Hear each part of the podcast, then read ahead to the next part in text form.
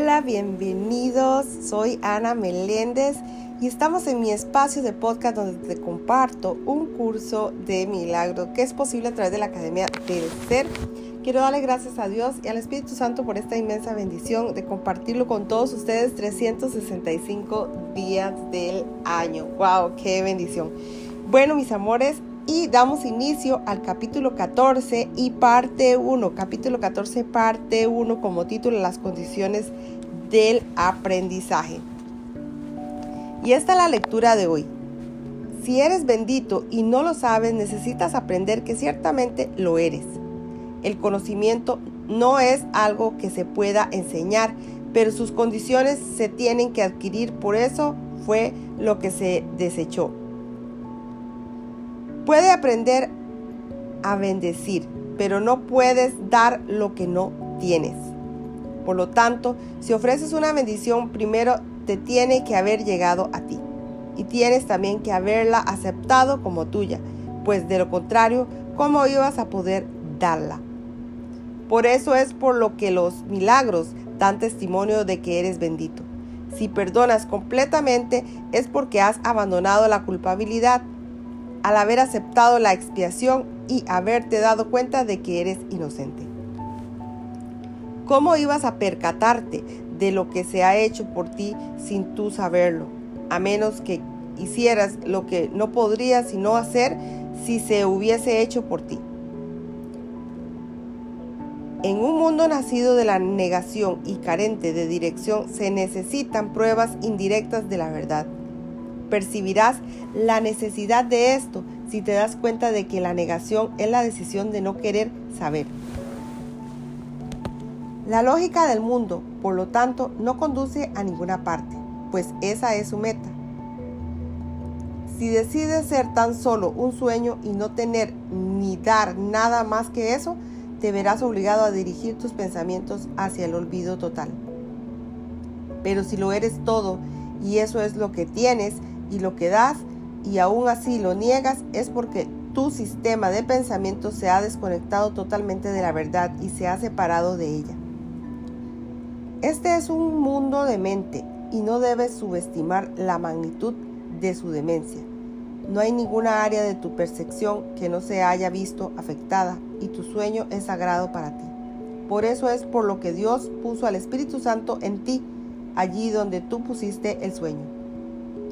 La vista se dirige siempre hacia el exterior. Si no tuvieras más pensamientos que los tuyos, el sistema de pensamiento que engendraste sería eternamente tenebroso. Los pensamientos que la mente del Hijo de Dios proyecta o extiende disponen de todo el poder que Él les confiere. Los pensamientos que comparte con Dios están más allá de sus creencias, pero los concibió por su cuenta con sus propias creencias y son estas y no la verdad, las que Él ha elegido defender y amar. Al Hijo de Dios no se le despojará de sus creencias, pero Él puede renunciar a ellas, pues la fuente para desvanecerlas mora en Él. No hay nada en el mundo que pueda enseñarle que la lógica del mundo es totalmente demente y que no lleva a ninguna parte. Pero en Él, que ideó esa lógicamente mora uno que sabe que dicha lógica no lleva a ninguna parte, pues él lo sabe todo. Cualquier dirección que conduzca a donde el Espíritu Santo no te conduce no lleva a ninguna parte.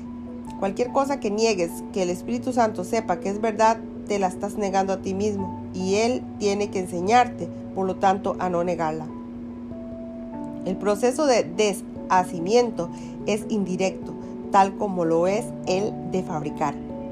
Fuiste creado solo para crear, no para ver ni para fabricar nada.